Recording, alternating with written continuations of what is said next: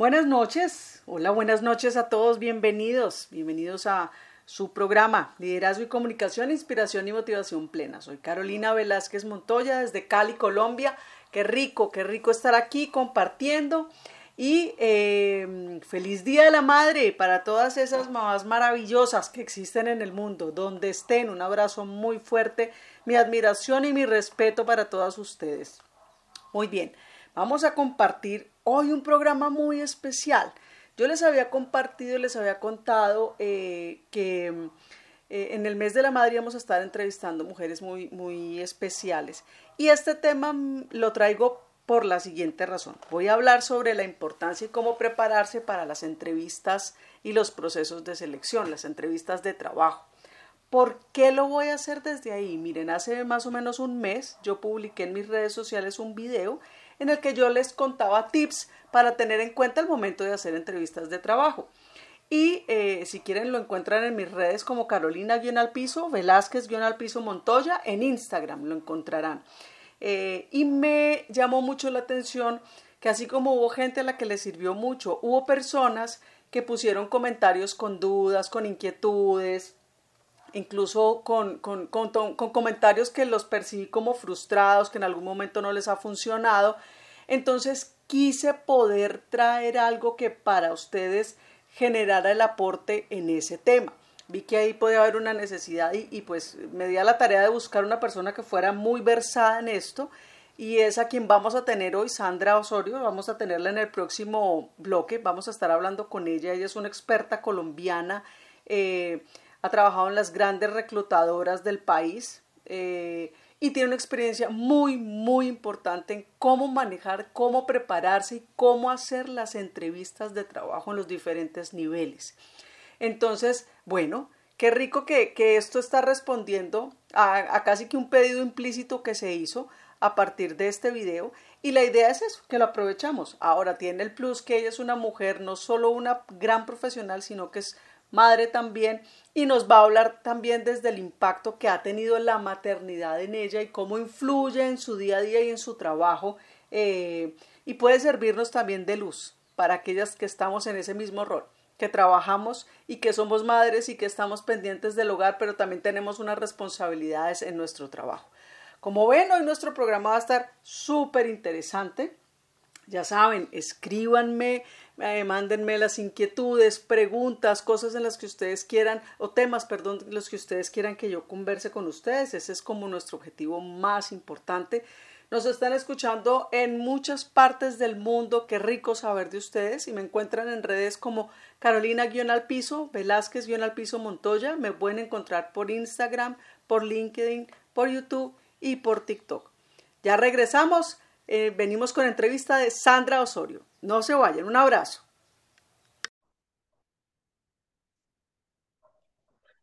Bueno, buenas noches. Volvemos y seguimos con nuestro programa Liderazgo y Comunicación, Inspiración y Motivación Plena. Y hoy esto, yo lo prometí, el programa anterior dije que en el mes de la madre, en mayo, íbamos a estar entrevistando mujeres maravillosas, empoderadas, trabajadoras, mamás también dedicadas.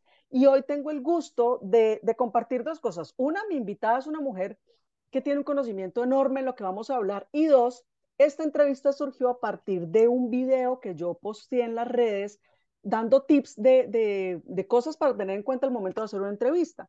Y unos comentarios que me parecen muy valiosos y los quiero tener en cuenta para que se den cuenta que aquí sí tenemos presente todo lo que ustedes nos, generan y, el programa es para ustedes.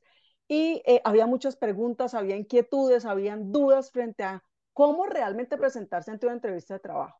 Entonces, con esto introduzco a Sandra Osorio. Sandra es una colombiana espectacular que ahí, bueno, la van a ver en redes. Yo voy a, poner la entrevista después, pero aquí la vamos a escuchar.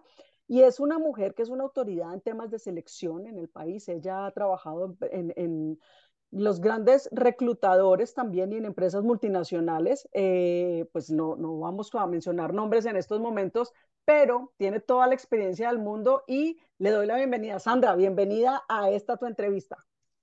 Hola, Caro, muchas gracias por esta invitación. Muy contenta de estar contigo y más con la introducción que haces en, términos de, este, eh, eh, digamos, este, este, programa tan especial que está relacionado con el Día de la Madre. Ay, muchas gracias. No, gracias a ti y, y, y bueno, y entramos en materia porque porque es que es, el tiempo es corto, normalmente el tiempo es muy corto aquí en radio. Y te quiero hacer la primera pregunta y es, pensando desde la maternidad, ¿cuál es el, el impacto? Tú tienes un hijo de 18 años, ¿cuál es el impacto que ha tenido la maternidad en tu estilo de liderazgo eh, y, y si el haberte convertido en madre generó algo diferente desde cómo tú has trabajado? Sí, sabes que, que, sí, porque la maternidad es un momento para una mujer culme. Y son esos momentos culmes lo que lo, lo, yo diría, reestructuran a uno como ser humano. Entonces, una cosa es el antes y el después de la maternidad. Antes tú como mujer y en el momento, pues, y lo hablo desde mi experiencia, una mujer completamente interesada en trabajar, en salir adelante, en estudiar, en dar todo lo mejor de mí en cada momento, pero siempre pensando mucho desde la proyección profesional, qué va a pasar conmigo en los próximos años, qué voy a hacer, cuál es el primer paso, qué etapas debo tener para llegar a ser la ejecutiva que quiero ser. Y ya empiezo a construir eh, un hogar y cuando tú construyes un hogar y viene a la vida un hijo, la, ya no es uno, ya somos dos, tú ya tienes otra persona a la cual debes orientar, eh, como instruir, acompañar, todo lo que hablamos de educación, pero también estás, estás eh, también eh, construyendo una vida en pareja. Y en esa construcción en pareja, digamos que en el caso mío somos tres y esos tres es es un poco cómo vivimos cada uno desde su rol profesional, pero ya como padres, y en este caso pues centrándome en mí, como yo como mujer, ya no el trabajo pasa, entre comillas, a un segundo plano, porque el tiempo ya no es el tiempo solo para lo que tú quieres, lo que vas a hacer, es el tiempo que debes dedicar a tu hijo y no porque lo debas hacer, sino porque realmente lo disfrutas y estás con él para para vivir la vida desde otra perspectiva y, desde otra manera. Entonces, ahí la maternidad yo creo que es la entrega total, el amor más genuino, inclusive lo hablaba ayer con mi esposo, el amor más genuino, el amor más profundo, el amor más montaña rusa que uno tenga en la vida, es el amor que uno tiene por un hijo. De acuerdo y es la verdadera entrega. Y es la verdadera entrega.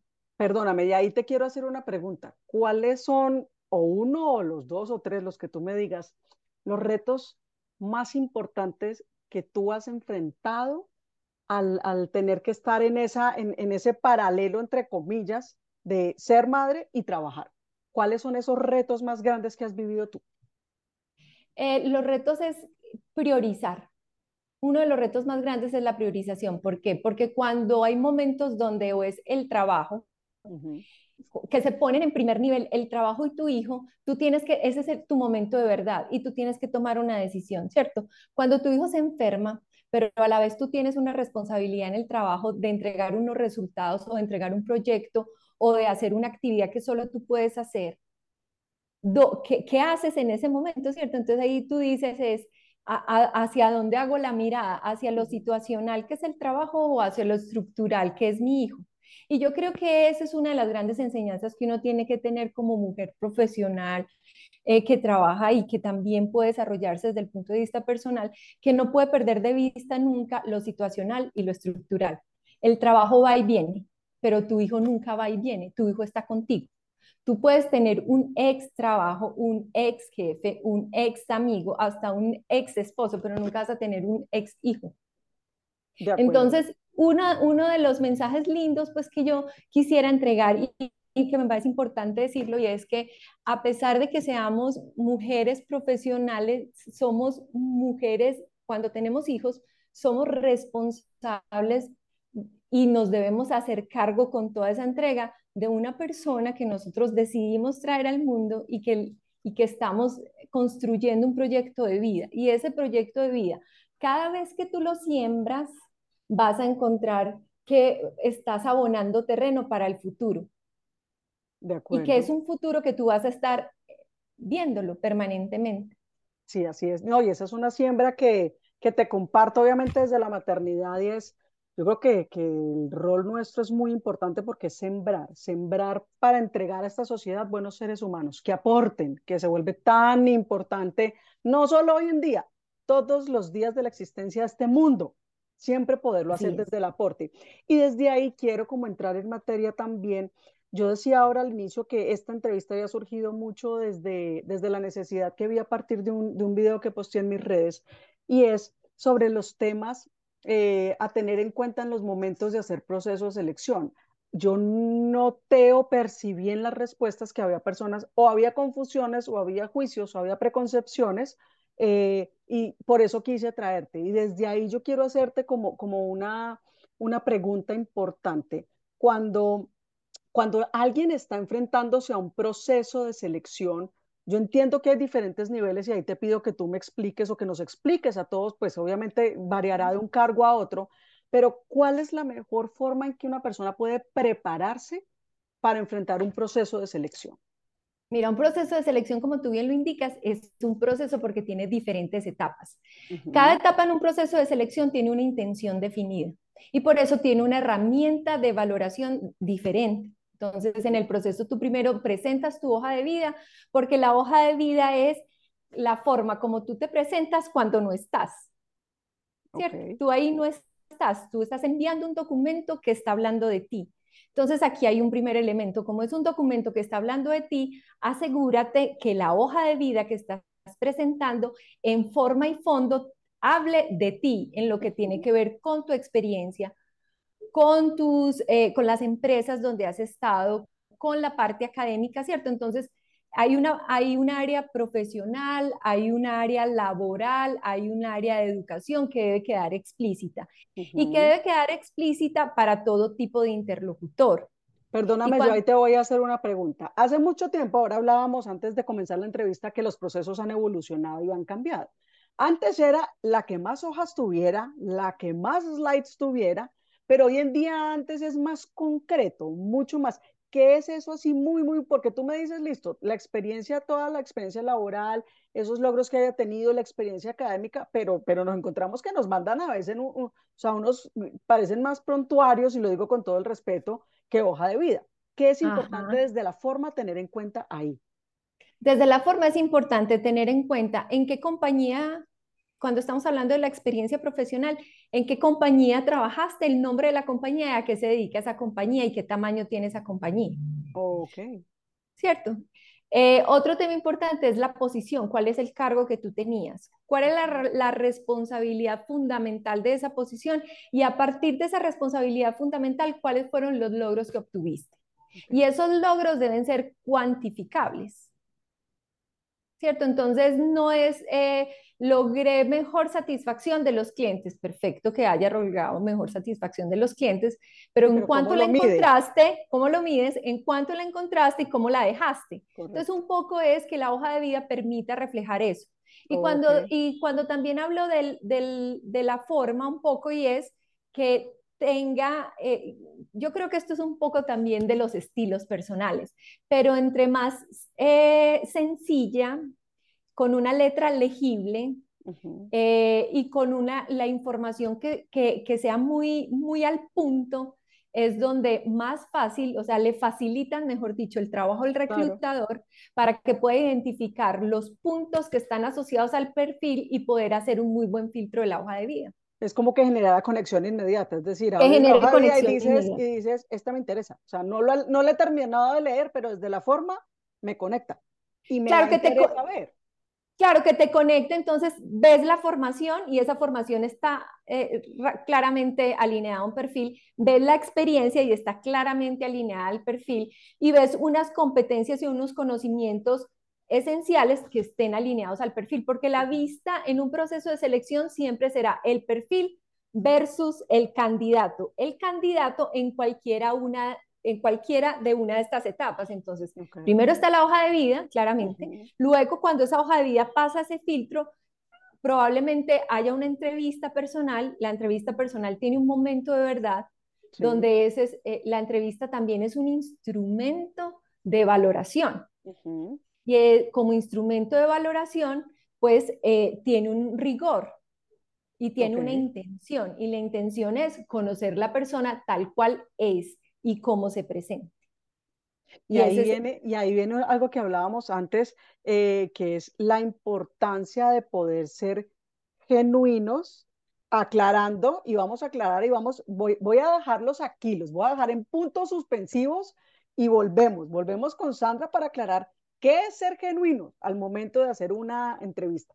Ya volvemos.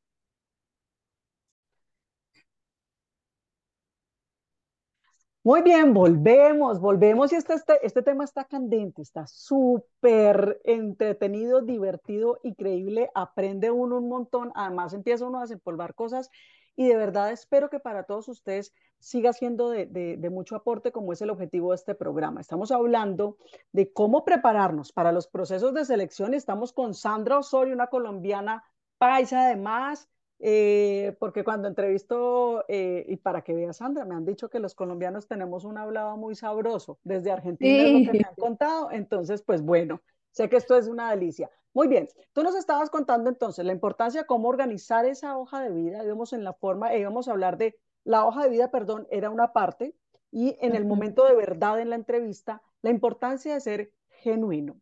¿Cómo sí. puedes tú definir o describir que sea genuino y que sea ganador para esa entrevista, eh, el entrevistado?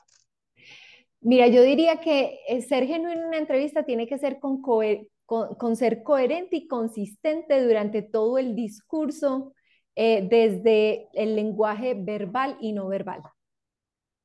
Importantísimo, importantísimo. Dame un ejemplo, o, o, o te queda fácil más bien darme un ejemplo de en tu experiencia, momentos en que tú hayas visto cuando no se da esa coherencia, sobre todo que no, me interesa para que al público le quede, le quede claro y quien nos está escuchando diga, ah, ya entendí a qué se uh -huh. refiere.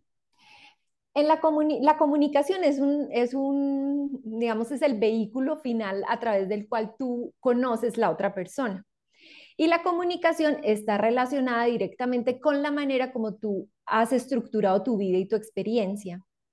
Y eso tiene que ver eh, con la forma como expresas eh, tu, tu, misma experiencia, las situaciones que vives, y está acompañado pues de toda la emotividad que está asociada a la situación puntual que tú estés manifestando. En una entrevista tú logras ver eh, las personas, dependiendo inclusive de la estructura de personalidad, porque a mí me llama mucho la atención, hay personas que se, le, se les facilita más hablar desde desde su trabajo que desde su vida personal.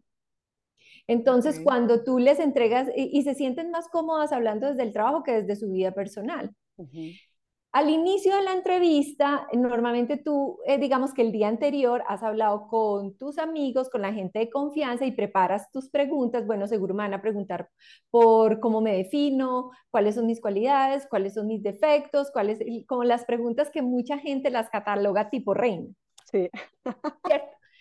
Entonces, eh, sin embargo, esas, eh, esas preguntas tienen toda, toda la intención de entender muy bien esa persona, cómo se ve, cómo ver, se verbaliza ella misma en okay. términos de cómo, eh, cómo se considera y también eh, la forma como ella va empezando a, a, a digamos, a, a desarrollar su propia experiencia personal y profesional. Okay. ¿Qué, ¿Qué, va viendo uno? Que en los primeros momentos de la entrevista las personas normalmente vienen preparadas, cuidan mucho su postura, uh -huh. cuidan mucho su lenguaje y son muy precisas en la comunicación. O sea, ahí es cuando sale muy libreteado. Muy como libreteado. Yo, como yo lo llamo, muy libreteado. Eh, okay. Exactamente. Pero a medida que transcurre la entrevista, y eso tiene que ver con digamos, un poco como con el escenario, cómo se desenvuelve, la empatía que se va logrando, la habilidad del entrevistador, ya tú ves, las vas viendo mucho más sueltas y naturalmente después de media hora que tú estás en una conversación hablando acerca de ti, de tu vida, pues tú dejas a la vista elementos que tienen que ver con tu esencia. Claro. Cuando al principio o durante algún momento de la conversación tú no has sido lo suficientemente claro o, o, genuino, como lo decíamos, al final eso se deja ver porque también la entrevista tiene una etapa, o por lo menos yo la vivía de esa manera o la sigo viviendo así, de instrumento de contraste.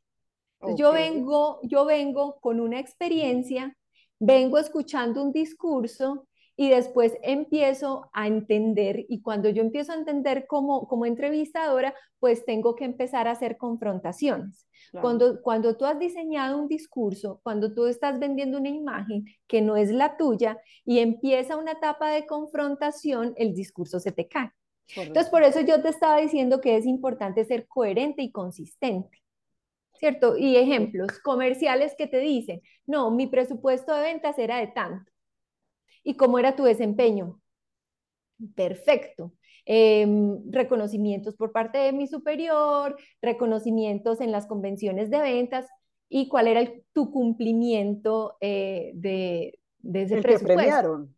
El que premiaron. Entonces te, te dan un porcentaje que tú dices, una cifra que puede ser o no puede ser y que cuando tú la pones en contexto, no, es que eh, eh, eh, con este cliente fue un poco difícil, no, es que la pandemia nos bajó los presupuestos, no, es que, ¿cierto? Entonces ya tú empiezas a ver que, que, que eso que, que se ve tan, tan sensacional probablemente no es tan sensacional como se, se está planteando. Entonces ahí sí es importante ser muy, como muy objetivos. Yo digo que también es ser objetivo y sensato porque al final...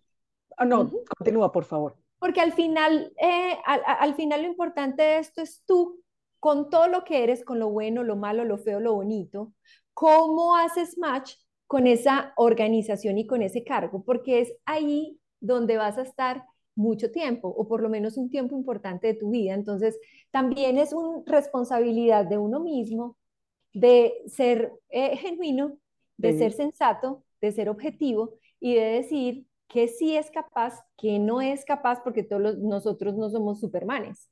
De acuerdo. Y ahí, y ahí sabes que me viene a la cabeza y como, como los mitos urbanos que existen alrededor de, la, de, de lo que uno debe contestar o no en las entrevistas y precisamente con ese mismo ejemplo que tú estás poniendo, es posible que si la persona hubiera dado la cifra inicial, que no sé, no era tan super wow como él pensaba, pero una, una cifra que iba en coherencia con todo su discurso, habría ganado mucho más puntos. Es más, habría podido ser, oiga, esta es la persona.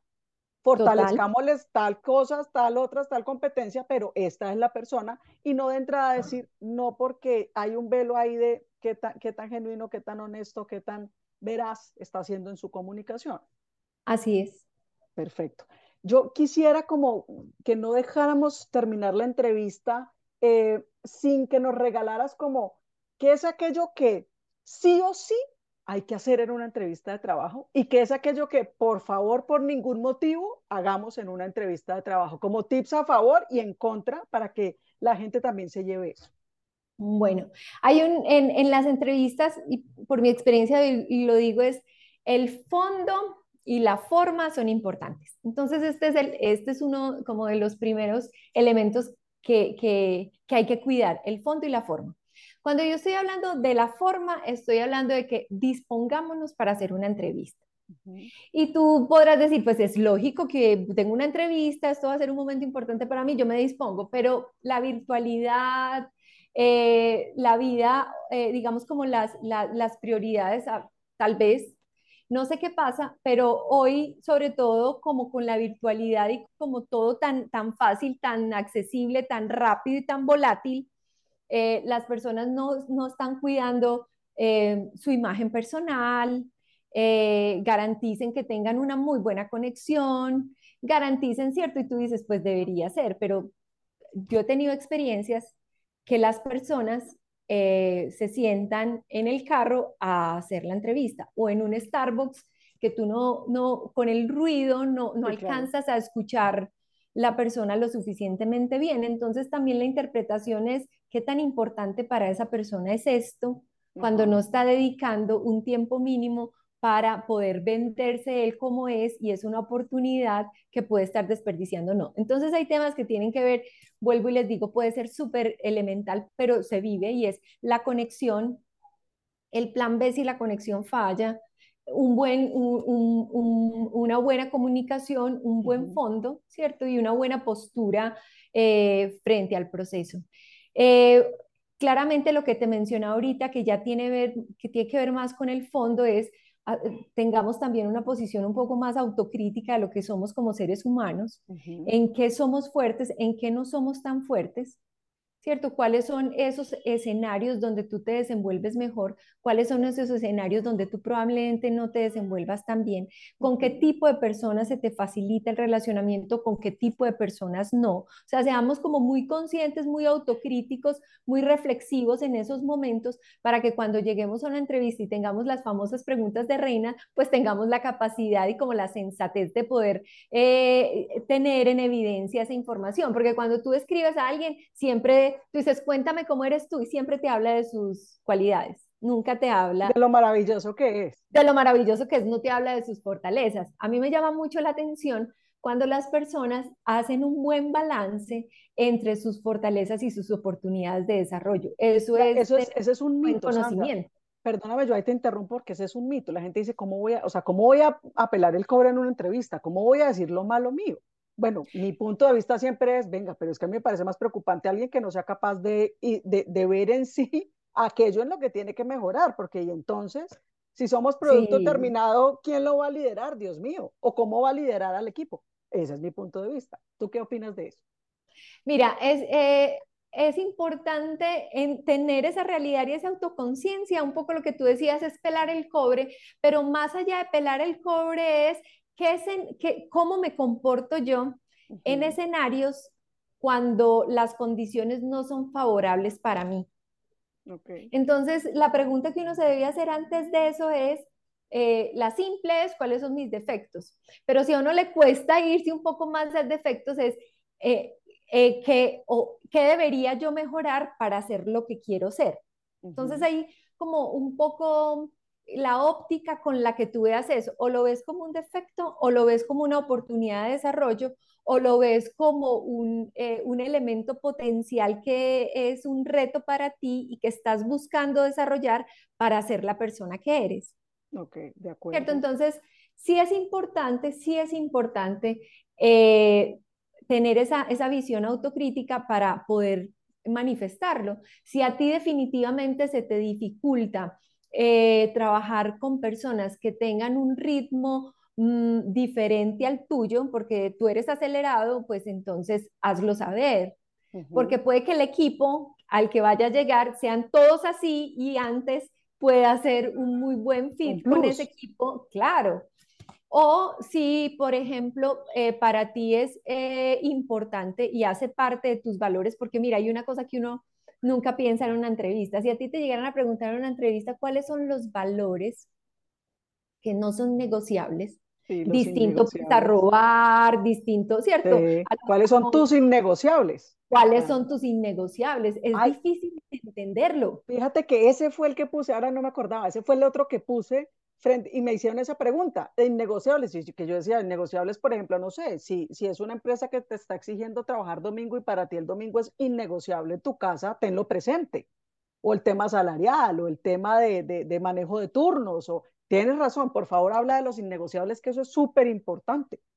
Sí, y esos innegociables son, eh, digamos que yo lo veo mucho desde el valor. ¿Qué, les, ¿Cuál es el valor que a ti te mueve? Porque nosotros no nos hacemos esa pregunta, usualmente no nos la hacemos. Y, si nosotros, y si nosotros entendemos, si el valor para mí es, eh, la, más allá de la honestidad, es la sinceridad, si el valor para mí es el compañerismo, si el valor para mí es la colaboración y yo estoy llegando a un escenario de negocio que la colaboración no existe. Que no está.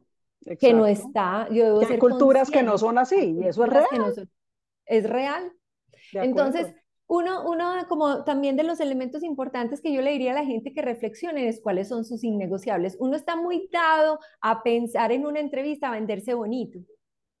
Pero la, digamos que la, invitación es hagan un balance, ¿cierto? Porque al final el balance en, esas dos miradas, eh, del, negro y el blanco, hay un complemento y hay una necesidad. El negro existe porque hay un blanco que le da vida al negro. Y los seres humanos somos así. Tenemos un poco de lo uno y lo otro. Y el, y, el, y el tema no es que tú tengas un defecto. El tema es que, qué estás haciendo tú con eso que tienes para potencializarlo y hacerlo ver distinto o por lo menos para sacarle el provecho y el valor, dependiendo el escenario.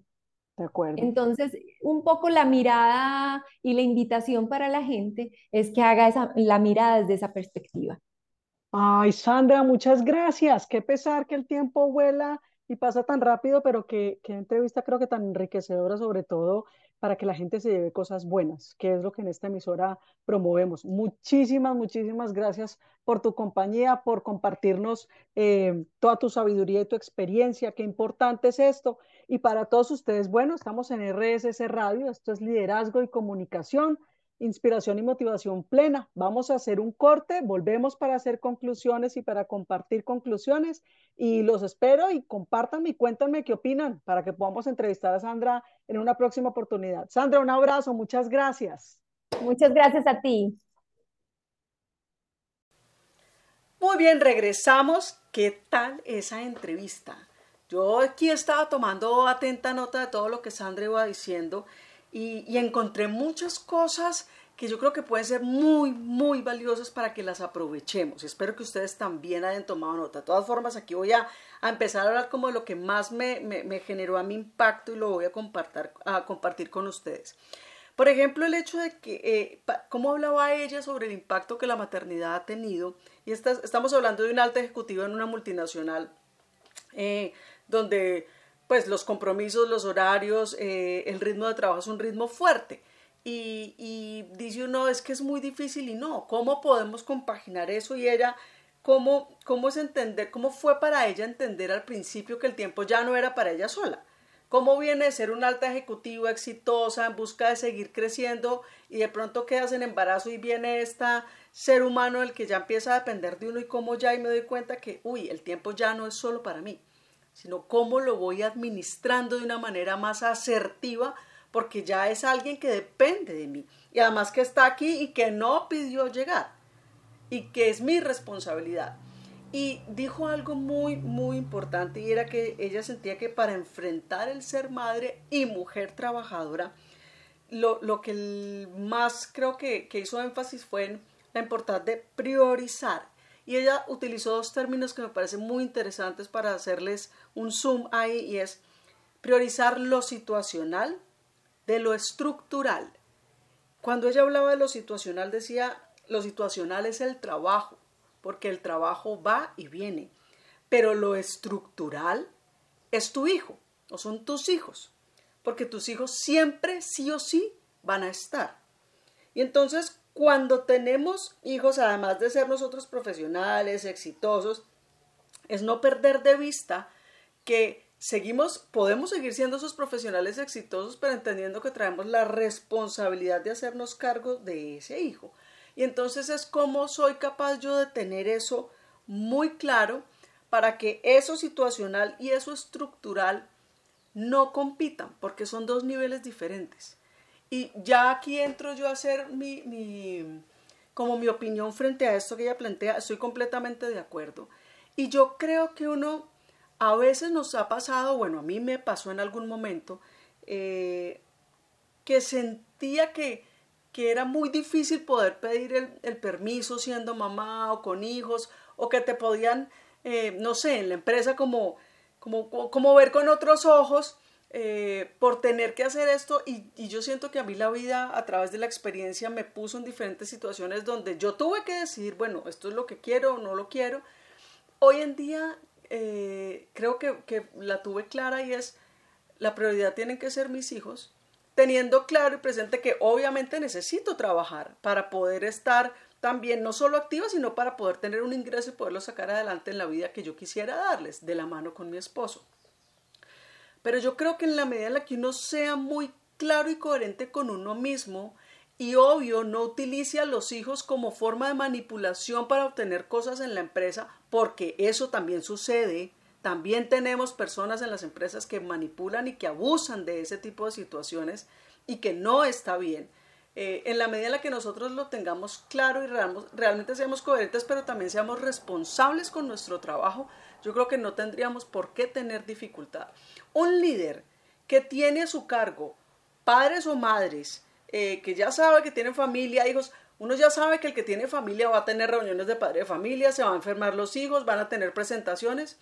Créanme, una de las cosas que yo creo que funciona mucho, por lo menos para mí como mamá, eh, que yo creo que ese era uno de mis, de, mis salarios emocionales, es que yo pudiera ir a las presentaciones, que yo pudiera estar pendiente de mis hijos si estaban enfermos, que yo pudiera ir a las reuniones de entrega de padres de, notas, perdón. Eh, es muy importante y ha sido muy importante para mí, pero teniendo claro que también tengo que cumplir con mis responsabilidades. Entonces es, es un balance, yo creo que tanto de los líderes y las organizaciones, como de aquellos que ejercemos la maternidad. No abusar de un lado ni del otro, no manipular ni de un lado ni del otro. No es, ah, yo te doy este permiso, pero entonces tienes que estarte sábado, domingo, lunes. No necesariamente. Si esa persona te está cumpliendo, si ese colaborador o esa mujer te está cumpliendo con todo lo que tiene que entregar, con todas las cosas, yo creo que ya podemos estar reevaluando. Vuelvo y repito, ese es mi punto de vista. Estar reevaluando este tema de de aquí en Colombia lo llamamos hora nalga, es decir, de si el empleado no está sentado de 8 a 10 horas donde yo lo vea, entonces es que no está haciendo las cosas bien. No, yo pienso, yo, vuelvo y repito, pienso que no es así. Pero si yo tengo una colaboradora que es comprometida, que es responsable, que me cumple con todo, ¿cuál es la dificultad en la que yo pueda apoyarle para que eso estructural que es su familia fluya para ella de la misma forma? Yo creo que también tenemos que que tener un, balance en ese sentido. Muy bien, eh, nos decía Sandra también que una de las cosas más importantes a tener presente cuando hacemos un proceso de selección es entender que es un proceso. Luego tiene unas etapas muy definidas y cada etapa es una herramienta de medición. Entonces decía, por ejemplo, la hoja de vida. La hoja de vida es aquello que tú haces o es la forma como tú te presentas cuando tú no estás es algo que va a hablar por ti en tu ausencia. Entonces, ¿qué quieres que ese documento diga de ti? Y ella hacía mucho énfasis, ojo, tanto el fondo como la forma son cruciales para tener presente, para tener en cuenta. Asegurarse que hable de ti, que tenga la información necesaria, el tema académico, eh, de las empresas, el tiempo que estuviste, el tamaño de esa empresa, poder tener esos logros también estipulados, se vuelve muy importante para poder aprovechar ese momento de verdad y que quien está reclutando, quien está haciendo ese proceso, tan pronto vea la hoja de vida, inmediatamente conecte y que esa hoja de vida vaya en consonancia con la organización a la que estás aplicando. Eso también cobra, mucha importancia. Otra, como la siguiente etapa, decía ella, de ese proceso es una entrevista personal. Este es un momento de verdad. Y ahí hablábamos muy importante de ser muy coherentes y genuinos, o ser genuino desde la coherencia. Entonces ella nos narraba el ejemplo de alguien que lanza una información inicial donde dice que ha alcanzado unos logros o unas metas puntuales, pero en la medida que vas desarrollando la conversación, cuando la, entrevistadora te va haciendo preguntas, pues esa información se va como disipando y, y vas encontrando que no es tan tan exacta como la había planteado el entrevistado. Entonces, ojo, porque no es decir cosas para que suenen bonito, porque tienes que tener hechos y datos que, lo, que los eh, sustenten. Entonces, desde ahí va a ser muy importante. Y miren, ella hablaba de unas preguntas que normalmente en las entrevistas casi que son preguntas obligatorias, que van sí o sí, porque son preguntas que están buscando ver en ti cuál es tu discurso, ¿Cómo, cómo, cómo te desenvuelves? ¿Cómo hablas tú de tu familia? ¿Cómo hablas tú de, tu, de, tu, de tus trabajos? ¿Cómo hablas de ti mismo en diferentes ambientes? Y algo que le preguntaba yo a ella era, bueno, hay, hay mitos urbanos frente al tema de, de si decir o no mis equivocaciones y mis errores y miren qué tan contundente fue es que el tema el problema no es que tú o sea todos tenemos todos tenemos defectos y tenemos oportunidades de mejora el problema no es ese. El, aquí la clave importante es cómo muestras tú que estás haciendo algo para enfrentar esa dificultad al respecto. Hay una frase de Leo Wolf que a mí me gusta mucho que es, no es solo qué vas a hacer, sino quién vas a ser. Y eso aplica perfectamente aquí, porque es si, yo, si tú tienes una dificultad, voy a poner un ejemplo, por ejemplo, a, mí Carolina me, se me dificulta o una de mis oportunidades de mejorar la procrastinación. Yo cumplo con el trabajo que tenga que entregar, pero a veces lo padezco porque procrastino. Entonces, tengo mis herramientas son mantengo cuaderno, apunto las cosas, estoy pendiente, me pongo alarmas, eh, mm, agendo espacios. Entonces todo esto me ayuda a poder entregar las cosas a tiempo. Soy consciente de la oportunidad de mejora que está ahí, pero busco y trabajo porque no me envuelva y porque no me gane esa oportunidad de mejora, pero la tengo que trabajar de manera consciente. Entonces, fíjense que ustedes en una entrevista, ¿cómo lo pueden presentar? ¿Cómo lo pueden trabajar? El problema, vuelvo y repito, no es eh, que, que, usted sea una persona que es muy acelerada, por ejemplo, no es cómo trabaja o cómo hace para que se acelere pueda volverse un plus y no un contra en el equipo y qué está haciendo al respecto. ¿Ven? Fíjense que se vuelve súper importante porque ya es cómo voy yo en una situación cotidiana. las empresas saben que ninguno de los que va a contratar es perfecto, porque es así. Entonces es como yo me muestro en esos escenarios cuando no son favorables para mí. ¿Cuáles son esas herramientas de las que hago gala y que yo aprovecho también? ¿Ven? Esto, me ha parecido súper interesante. Vamos a hacer un corte y volvemos ya con nuestro cierre, nuestro cierre y las, las últimas conclusiones de esta entrevista muy poderosa. Muy bien, volvemos, ya estamos en nuestro último bloque del programa y quisiera cerrar con el último, eh, el último tip que nos dio ella y era que a ella se ha encontrado en algún momento que la gente no preparaba o no, no reflexionaba más bien frente a sus eh, innegociables. Esto lo decía yo en el video que posteé hace un mes. Los innegociables son aquellas cosas que para mí son importantes. Por ejemplo, un innegociable para mí trabajar en una organización es poder que haya trabajo en equipo, que sea una cultura de trabajo en equipo, puede ser un innegociable. Eh, un innegociable puede ser eh, que yo no tenga que hacer turnos un domingo, trabajar el domingo. ¿Por qué? Porque es un día para mí, expresamente para la familia, por ejemplo. Em, un innegociable para mí es poder tener trabajo híbrido, es decir, poder trabajar desde la casa unos días y trabajar tiempo, eh, perdón, y trabajar presencial otros días. Para cada uno los innegociables son diferentes, pero miren qué, potente porque la verdad es la primera vez que lo oigo en una entrevista y de una entrevistadora experta em, que, que, nos invita a tener presente ese. No solo cuáles son tus defectos y tus eh, virtudes o tus fortalezas, no, también es tener claro qué es aquello a lo que estás dispuesto y a lo que no, por más sueldo que te paguen, porque son cosas que te ayudan a hacer un filtro, incluso te ayudan, a veces queremos tanto, idealizamos tanto una empresa una organización y queremos entrar a trabajar allá. Y eso es como cuando idealizamos al novio, lo vemos como lo máximo, resulta que cuando estamos de novio, cuando nos casamos, es otra cosa completamente diferente. Eso nos pasa con las organizaciones también. Y la vida nos pone señales que nos muestran que pilas, por ahí no es, pilas, en esa organización mejor no, porque tiene todo el sentido. Porque así como yo no soy novia para todo el mundo y todo el mundo no es novia para mí, lo mismo pasa en las organizaciones. Mi estilo de trabajo no va a ir de la mano y no va a congeniar con todas las organizaciones del mundo.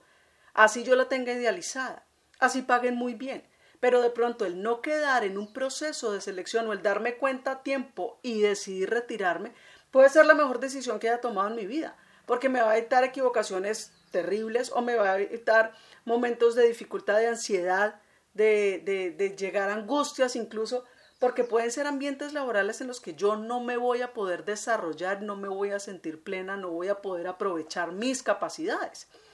Entonces, Miremos, eh, miremos también eso, tengámoslo presente y no lo tiremos por la borda. Bueno, me alegra mucho haber podido hacer este programa.